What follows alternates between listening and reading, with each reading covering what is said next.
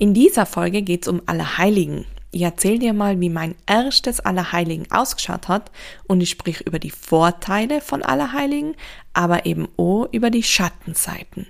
Du darfst also gespannt sein. Trauerwelle. Dein Seelensport-Podcast für einen sicheren und bewegten Umgang mit all deinen Trauergefühlen. Mit und von Kathi Bieber. Vor ein paar Tagen habe ich eine Nachricht gekriegt in unserem Familienchat. Da sind eben alle Familienmitglieder enthalten. Vielleicht kennst du das selber auch von deiner Familie. Und mein Papa hat eine Nachricht drin geschickt und zwar hat er geschrieben, Hallo meine Lieben, neue Blumen für Larissa. Und ein Foto eben dazu und ähm, da sieht man eben das Grab von der Larissa und er beschreibt dann nur das Bild, weil man sieht Schattierung auf dem Grabstein und ja, es ist einfach wieder die Zeit vor aller Heiligen, wo man einfach merkt, dass viel mehr Trauernde wieder, ja, um die Gräber herumwuseln und dass da ordentlich was los ist bei den Grabsteinen und es wieder schön hergerichtet wird. Und ich schaue mir das Bild gerade an und denke mir so, ja, sie machen es immer wieder einfach richtig, richtig schön und es freut mich mittlerweile auch immer für meine Eltern vor allem weil ich merke einfach, dass es ihnen besonders wichtig ist, ähm, diese Grabpflege und sozusagen Larissa versorgen zu können mit schönen Dingen.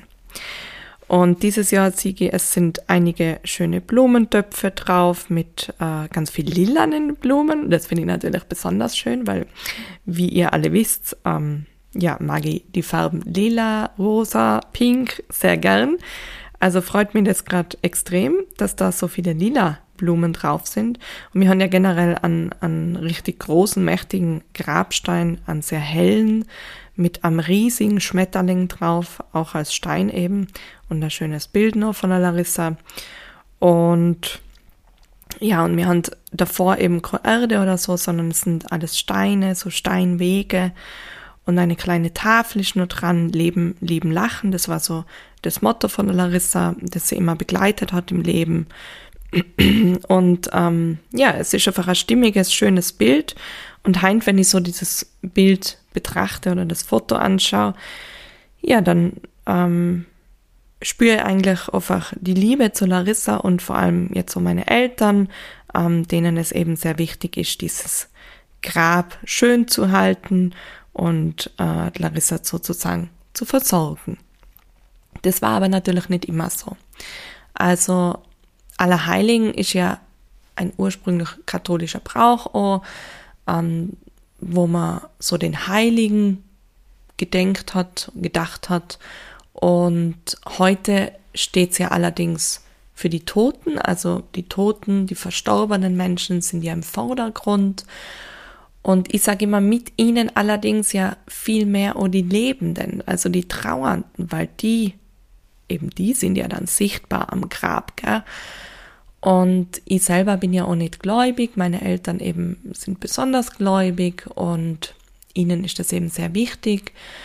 Ähm, ja, es sind die Trauernden, die eben an den Gräbern stehen, weinen oder beten, sich an die Zeit oh dankbar zurückerinnern und zum Teil ja auch ihrer eigenen Sterblichkeit wieder bewusst werden. Früher für mich selber war es einfach immer nur ein Feiertag, ähm, ja, wo es einfach kosten hat, juhu, ausschlafen, frei haben, nicht arbeiten müssen, keine Uni oder so in die Richtung. Aber ich habe das eben nie wirklich bewusst wahrgenommen und auch nie mit dem Grab so in Verbindung gebracht, weil bei mir einfach ja alle nur gelebt haben zu dem Zeitpunkt vor 2013 und bis zum 14. September 2013 war es eben einfach nur ein schlichter Feiertag für mich. Und dann hat sich das natürlich schlagartig geändert und mein erstes Allerheiligen war richtig, richtig schlimm. Also meine Schwester ist eben im September verstorben, 2013, und Allerheiligen ist ja wirklich am 1. November. Das heißt, es ist ja ratzfatz gegangen und dann war schon Allerheiligen da. Man muss sagen, die Beerdigung bei uns hat ja erst am 12. Oktober stattgefunden. Das heißt, knapp ja, zwei Wochen später bin ich ja wieder am Grab gestanden. Und das war ein Zeitpunkt, an dem ich einfach mich kaum auf die Füße halten haben können, also eh schon kaum stehen haben können. Und rückblickend sage ich ja immer, für mich hat sich dieses erste Allerheiligen angefühlt, als müsste ich mir sozusagen die volle Blöße vor all den anderen Menschen geben. Als würde ich nackt vorgeführt werden und jeder würde mich anstarren und beobachten, wie weit ich jetzt mit meiner Trauer bin und ob ich jeden Moment zusammenbrich oder so, obwohl ja da so viele andere Menschen stehen, die ebenfalls jemand verloren haben. Aber das hat einfach damit zu tun, dass ähm, bei der Larissa war es ja auch ein sehr öffentlicher Fall, das heißt, es war sehr bekannt. Bei ihrer Beerdigung waren ja tausende Menschen, also es hat sich ja die Beerdigung schon angefühlt wie Allerheiligen, weil einfach eine Masse an Menschen dort war. Und dann wieder mich zu überwinden, an dieses Grab zu gehen, obwohl ich mich eigentlich nicht wirklich aufrecht halten können, obwohl ich kaum ähm, eine Pause machen haben können beim Weinen, das war ein schrecklicher, ein schrecklicher Gedanke, ein schreckliches Gefühl in dem Moment. Und es hat sich einfach wieder so angefühlt, als würde mich jeder beobachten. Ich glaube, dass es ganz viel natürlich subjektiv war, also einfach dieses Gefühl von mir aus da war, aber es tatsächlich gar nicht so war vielleicht. Das kann ich natürlich so gar nicht sagen, aber es hat sich einfach nicht gut angefühlt und ich finde, ähm, darum geht's ja auch. Wie fühle ich mich dabei? Gell? Und kann ich das selber gerade aushalten, ähm, durchstehen oder geht's eben gerade nicht für mich? Und das Witzige ist ja, es hat ja von außen auch nicht wirklich jemand geben, der gesagt hat zu dem Zeitpunkt, so, wir gehen jetzt da alle hin und keine Widerrede oder sowas. Aber es ist so in mir drinnen verankert gewesen, man muss an Allerheiligen zum Grab gehen. Das ist doch Brauchtum. Das macht man doch so. Und bei uns nur zusätzlich ist natürlich ein kleineres Dorf. Ich glaube, dass das immer etwas anderes so ist in einem großen, in einer großen Stadtgegend zum Beispiel, wo nicht jeder jeden kennt. Aber bei uns war einfach einmal Larissa und eben ihr Tod sehr bekannt, aber andererseits natürlich auch meine Familie, weil es sich eben um so eine Dorfgemeinschaft handelt und jeder kennt jeden eben. Und gerade meine Eltern sind dann auch wiederum bekannter. Ähm, meine Mama ist ja jahrelang Hauterzieherin.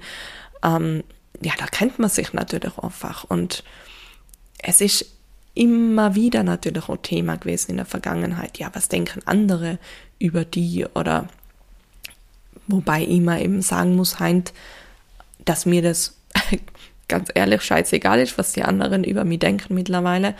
Ähm, mir ist wichtig, was ich über mich denke und mir ist wichtig, was meine engsten ähm, Menschen über mich denken oder ähm, wie sie mit mir umgehen.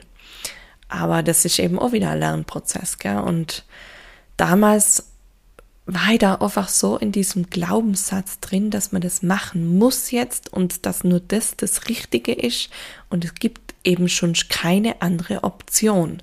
Und dann bin ich da hingestanden, das hat sich einfach so grauenvoll angefühlt. Nur dass danach, wir sind dann, glaube ich, essen gegangen und ich wollte mich eigentlich einfach nur verkriechen unter meiner Bettdecke. Ich wollte meine Ruhe haben.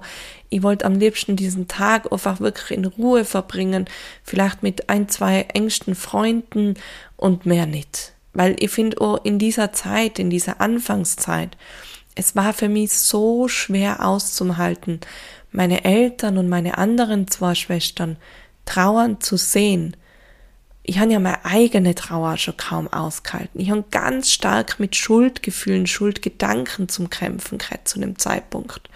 Und dann noch so eng umgeben von meiner engsten Familie zu sein, war in dieser Zeit kaum aushaltbar, obwohl man immer sagt oder denkt, oh, innerhalb der Familie, dann kann man gemeinsam trauern, dann kann man das gemeinsam durchstehen. Aber dieses gemeinsam ist oft gar nicht möglich zu dem Zeitpunkt noch, weil es einfach, weil jeder zu unterschiedlich ist in der Trauer, weil man zu eng ist miteinander und wie gesagt, es kaum aushält, den anderen so traurig und verzweifelt und zerstört zu sehen. Das, das das macht ja was mit um und das, das erschwert dann das Ganze noch in dem Moment. Das ist echt einfach kaum aushaltbar. Ich habe es eben trotzdem über mich ergehen lassen, sage ich jetzt mal so. Und ja, die Jahre danach hat sich das dann stark verändert. Also ich habe gemerkt, im Jahr drauf, na, ich will nicht Allerheiligen ans Grab gehen. Das war auch ein Zeitraum, wo ich dann äh, noch sehr wenig Zugang zu mir und meiner Trauer kettern, wo ich ähm, ja, wo ich es einfach überhaupt nicht ausgehalten habe, auch ans Grab zu gehen. Ich wollte nicht hingehen. Ich habe mir gesagt, ich gehe erst wieder hin, wenn ich spüre, ich kann es gerade besser halten, aushalten in dem Moment. Und ich habe einfach gemerkt, na, das letzte Jahr war mir viel zu viel. Da war ja dann unten die Verhandlung des Mörders und so weiter. Also es waren sehr viele Dinge, die einfach sehr belastend waren für mein ganzes Körpersystem. Und trotzdem muss man ja funktionieren da draußen. Und da habe ich einfach gemerkt, na, ich kann gerade nicht ohne ans Grab mir hinstellen. Ich kann es gerade nicht. Und habe mich dann eben rausgenommen und es war okay. Es war für jeden okay, es hat für jeden passt. Jeder hat so gemacht, wie er kennen hatte eben. Und so haben wir es auch die Jahre drauf immer wieder gemacht. Also wir haben äh, miteinander gesprochen, wer will was machen, wer braucht was gerade in dem Moment. Und äh, dann zum Beispiel Jahre später, ich glaube, es war dann 2015 oder 16 war es sogar. Ich glaube, es war 2016, ja. Ähm, da war mein Neffe dann ja auch schon auf der Welt und äh, ich glaube eben schon zwei Jahre war, ja, war er da ja schon zu dem Zeitpunkt. Und da war so eine Entscheidung, so eine bewusste, na, dieses Jahr will ich Allerheiligen am Grab verbringen mit meiner Familie zusammen. Ich zu dem Zeitpunkt auch in Wien gelebt und habe eben einen neuen Partner gekriegt, meinen jetzigen Mann. Ähm, und da war es für mich dann ganz stimmig und wir sind dann auch essen gegangen und es war alles ganz anders einfach es war gut aushaltbar und gut tragbar und das für alle Seiten, das haben wir richtig gemerkt. Es war einfach eine ganz andere Situation. Und ja, so hat sich das einfach auch verändert im Laufe der Jahre.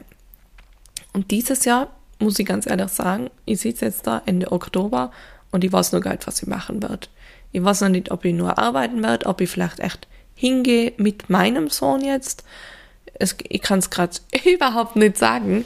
Und oh, das ist vollkommen okay. Also man darf auch sich spontan dazu entscheiden. Und man kann auch vorher sagen, ich weiß es noch nicht, was ich gerade machen will, was ich dann brauche an diesem Tag, wie es mir dann geht an diesem Tag. Das kann das eine, das kann das andere sein. Also da auch immer gut in sich reinspüren, was brauche ich gerade.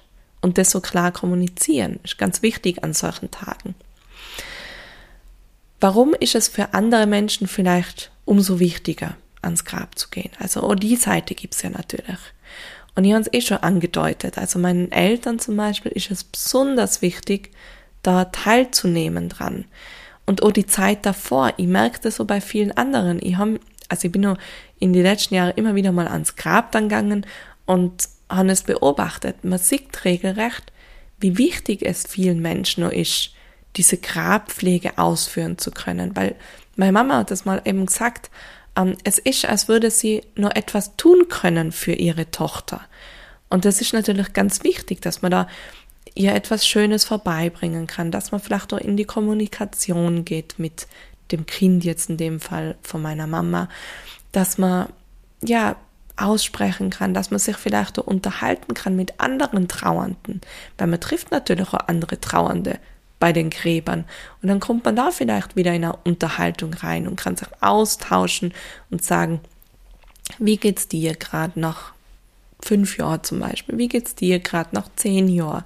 Das kann ja auch wieder irgendwie eine Verbundenheit schaffen und äh, der Einsamkeit vielleicht auch entgegenwirken.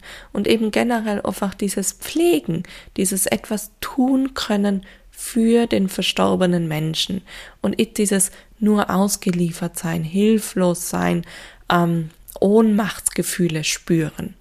Ich glaube, dass das vielen ganz, ganz viel gibt und äh, einfach auch wichtig ist. Und genau das sollte man dann auch lassen. Und genau das ist dann ebenfalls vollkommen okay. Jeder sollte das eben tun, was er gerade kann, wo, wo er gerade die Kraft hat dazu, was ihm gerade wichtig ist, was er gerade braucht. Und da sollte natürlich ebenfalls wieder äh, ein respektvoller Umgang miteinander herrschen, ein Akzeptieren des anderen Weges eben und nicht da irgendwie Anschuldigungen an den Kopf stoßen oder so oder werfen.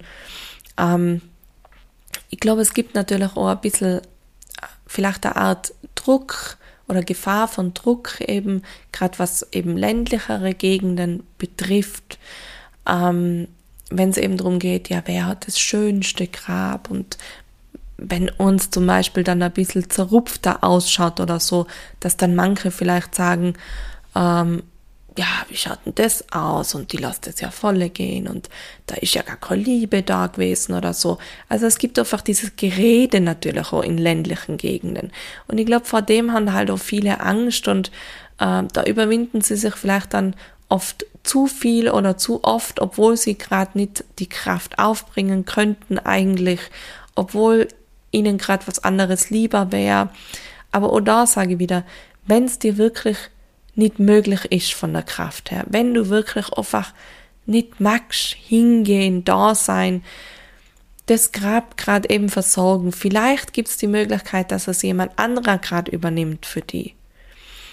Oder was ich immer wieder auch nachlese und auch zum Beispiel unter meinem Artikel äh, über Allerheiligen, ich habe ja auch einen Blog, wo drunter jemand geschrieben hat, dass ähm, zum Beispiel eine Option ja auch ist, dass man sich ganz rausnimmt in dieser Zeit. Gar nicht, dass man nur daheim sitzt, also im Haus, sondern dass man vielleicht auch verreist. Viele haben Herbstferien in dieser äh, Zeit und da ja entscheiden sich viele auch bewusst, ähm, woanders Allerheiligen zu verbringen. Da hat eine Frau zum Beispiel geschrieben, unser erstes Allerheiligen erleben mein Mann und ich ganz bewusst mit viel Liebe und Erinnerung am Meer. Dort, wo auch David, ihr Sohn, so gerne war und wir zehn Tage vor seinem Tod noch eine wunderschöne gemeinsame Zeit verbringen durften. Also auch das ist eine Möglichkeit und eine Option. Wenn du merkst, du willst nicht in einem Ort sein, du willst nicht gesehen werden von jemandem, dann nimm die ganz raus, mach eine Reise, tu was für die, dass es dir besser geht, tu etwas in Verbindung zu dem Kind oder zu eben deiner verstorbenen Person. Also man kann Allerheiligen und man darf Allerheiligen wirklich auch so verbringen, wie es für Uhren gerade selber passt und sich stimmig anfühlt. Natürlich auch immer in Kommunikation mit anderen involvierten Personen, ähm, dass man da auch wirklich miteinander drüber spricht und nicht natürlich einfach pst, Flüge macht und weg ist und nichts von sich hören lässt, so ungefähr. Genau, also das will ich dir einfach nochmal mitgeben, dass du wirklich ähm, dir bewusst machst, jetzt so kurz vor Allerheiligen, wenn die Folge rauskommt, was brauchst du an diesem Tag? Was tut dir gut? Was kannst du? Was kannst du nicht? Und auch dem nachgehen unbedingt. Also sich da nicht auch überreden lassen zu Dingen, die dir einfach nicht gut tun und auch andere nicht dazu überreden. Ganz klar in beide Richtungen das Ganze. Ja, wenn du generell die schwer tust mit besonderen Tagen, mit eben gerade auch dieser dunklen ähm, Vorweihnachtszeit, wie ich es oft sag, ähm, und merkst, oh, da gibt's jetzt viele Tage, die kommen auf mich zu und die sind besonders herausfordernd, dann gibt's die Seelensport Herbst Challenge, die komplett kostenlos ist. Also du brauchst nur deine E-Mail-Adresse, um mitzumachen. Jetzt einen Tag dann nach Allerheiligen, also ab 2. November bis 9. November, acht Tage lang sozusagen Impulse, Aufgaben, Videoeinheiten, Bewegungseinheiten, wo du direkt mitmachen kannst und die sozusagen vorbereiten kannst auf diese Herbstzeit, Winterzeit, so dass du da auch ganz bei dir bleibst und in deine Bedürfnisse reingehst, da schaust, was brauchst du und wie kannst du das Ganze umsetzen und wie kannst du die körperlich und seelisch dafür stärken. Darum geht's. Acht Tage lang kostenlos eben mit deiner E-Mail-Adresse anmelden und du wirst dann jeden Tag von 2. bis 9. eine Mail kriegen, ähm, mit deinen Aufgaben darin. Wir haben da eine Facebook-Gruppe, wo man sich dann austauschen kann dazu. Und abschließend gibt es sogar noch ein tolles Live-Webinar mit mir und natürlich ganz viel Bewegung und äh, Ideen, wie du eben gestärkt in diese Vorweihnachtszeit dann reingehen kannst. Also unbedingt anmelden. Du findest den Link nur ähm, in den Show Notes. Nicht verpassen, dabei sein und sogar wenn du sagst, oh, ich habe jetzt nicht so viel Zeit, du kannst natürlich auch die Mails nachholen, die werden ja sowieso geschickt. Also auch wenn es sich jetzt irgendwie nicht zeitlich ausgehen sollte, melde dich unbedingt an. Du kriegst dann die Mails auf jeden Fall und kannst sie dann auch eine Woche später zum Beispiel machen. Genau.